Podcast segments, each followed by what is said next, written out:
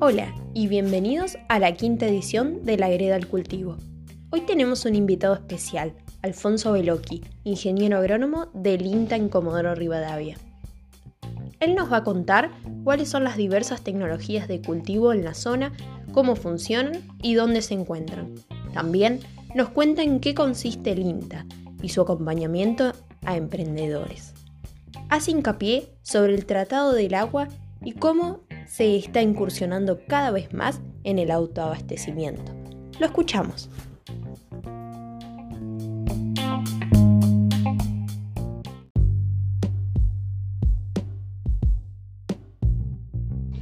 Hola, mi nombre es Alfonso Veloqui, soy ingeniero agrónomo y trabajo en el Instituto Nacional de Tecnología Agropecuaria en la Agencia de Extensión Rural de Comodoro Rivadavia.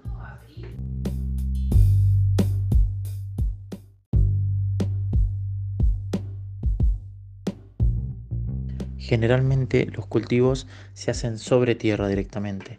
Existen algunos otros medios donde, donde colocar los cultivos para su crecimiento, como pueden ser eh, algunos sustratos o restos orgánicos, que es lo que se llama o que se conoce como organoponía, o también se puede hacer a través de, agua, que en medio de, de, vida y absorción de nutrientes sea el agua, que es lo que se conoce como hidroponía.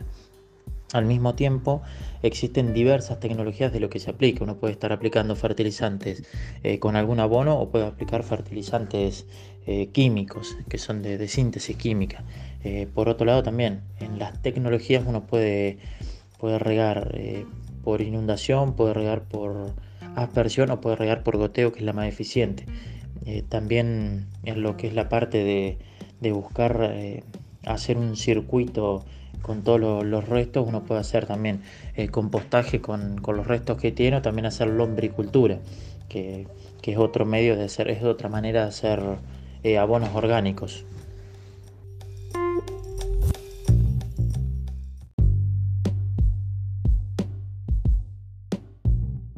En Comodoro Rivadavia la gran mayoría es todo sobre tierra, existen algunos emprendimientos de, de hidroponía eh, puntuales en algunos de los kilómetros, en el kilómetro 3, en el kilómetro 17 y en algunos otros lugares. Y después el, en, cuanto a la parte de tecnologías, lo que es generar eh, abonos orgánicos o compostaje y lombricultura lo realizan eh, casi la totalidad de, de, los productores. O sea, y es más, de hecho lo hace mucha gente en su casa, hacer su propio abono para las macetas y eso, porque es una manera que uno lo puede hacer es sencilla y en lugares de poco espacio, en, cualquier patio o, o balcón de, una casa.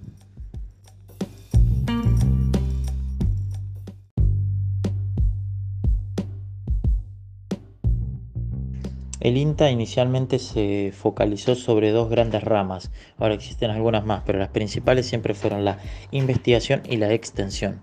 Eh, la investigación es la generación de conocimientos eh, en, todos los sentidos de productivos, de cadenas de valor, de valor agregado también.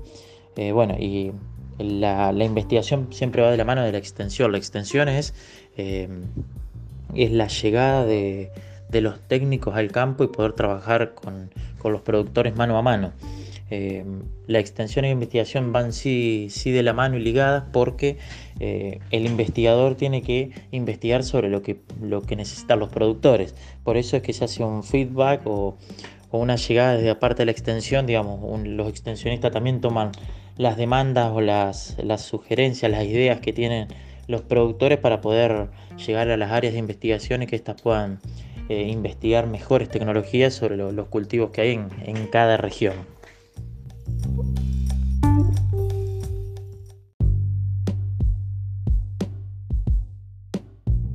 En cuanto al acompañamiento que se da a los productores o los emprendedores, eh, tiene un, eh, el INTA genera un montón de contenidos de capacitaciones, de capacitaciones generalmente a campo, a terreno, y después también hay un montón de contenido audiovisual generado en todas los, las redes sociales, de, tanto de YouTube, Facebook, Instagram, Twitter, para que uno pueda tener enlaces y, conocimiento de cursos que se dan en, en distintas partes del país.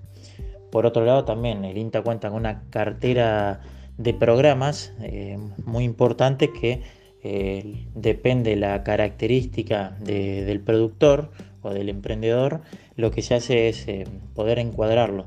Está dentro de los programas, está el Pro Huerta, Cambio Rural, programas de, extensión mismo que tiene, que tiene el INTA para trabajar con grupos asociativos. Eh, hay, un, abanico de herramientas programáticas amplio para poder eh, llegar a, todos los, a todos los estratos de productores.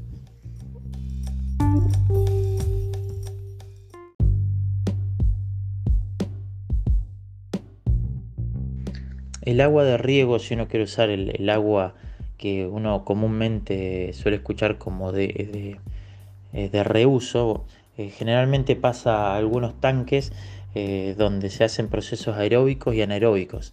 Generalmente estos procesos son, propios y naturales que se dan y el agua esa después se puede utilizar normalmente. Lo que sí, bueno, cada municipio, cada cada lugar cuenta con normativa para ello, hay normativas generales a nivel provincial y nacional y después cada municipio las, puede ir eh, minimizando o aumentando eh, según los, rangos. Pero bueno, generalmente lo que te dicen que las aguas de reuso eh, se pueden utilizar sí para árboles, de, para cortinas forestales, en algunos casos para frutales, pero es muy, es muy difícil que eh, se, puedan regar eh, cultivos de consumo como por ejemplo eh, verduras de hoja o, los que están debajo del suelo como cebolla, papa, eso em, generalmente no está permitido por las cargas orgánicas que pueden tener.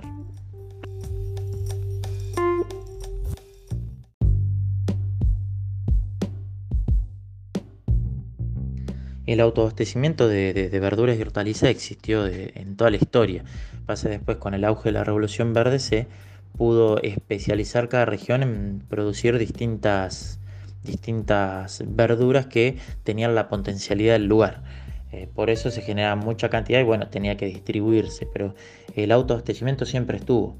Hay una realidad que es que desde hace algunos años se ha cambiado eh, el paradigma de salud, de salud y bienestar y por ahí las personas eh, quieren saber lo que consumen, quieren hacer su propia huerta, su propio abono orgánico y poder producir, pero el del programa Pro Huerta tiene ya más de 25 años y para los sectores más vulnerables el autoabastecimiento eh, siempre ha existido y fue una muy buena manera de, de aportar tanto a la parte nutricional como también bien hacer un, un cambio o una sustitución de lo que uno tenía que comprar. Entonces, eh, el, digamos, esta nueva cultura de, del autoabastecimiento por ahí está más en, en, una, en la clase media eh, que ha querido, digamos, empezar a, ver, a conocer qué está comiendo y bueno, también eh, poder hacer cultivos propios. También está, bueno, toda la cuestión ambiental que es importante de, de, hacer cultivos orgánicos sin tanto uso de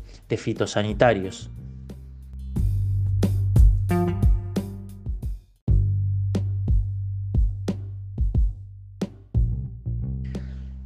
Cuanto a lo que es eh, sistemas de cultivo, siembras, información, generalmente existen numerosos sitios y páginas.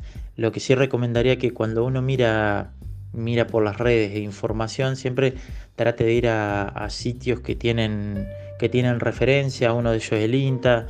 Después hay un montón de otros, de otros sitios de, producción, eh, tanto de verduras como de hortalizas, que pueden ser, que pueden ser referentes en la temática. Así que siempre tratar de de cotejar la información porque aparece muchísimo en, las redes. Em, también eh, poder ver, el, INTA tiene una, generación de, contenidos audiovisuales muy grande, tiene, tiene eh, programas en YouTube, tiene un montón de, información, de, de, charlas que se han hecho, más en este tiempo de pandemia que se ha desarrollado muchísima información y hay muchos contenidos que son similares salvando las condiciones climáticas de cada lugar, pero hay contenidos que la técnica de elaboración o, la producción o la preparación de algunas cosas son similares en cualquier parte del país, entonces está bueno poder conocer y ver charlas de todas partes del país y después poder adaptarlas a las condiciones del lugar.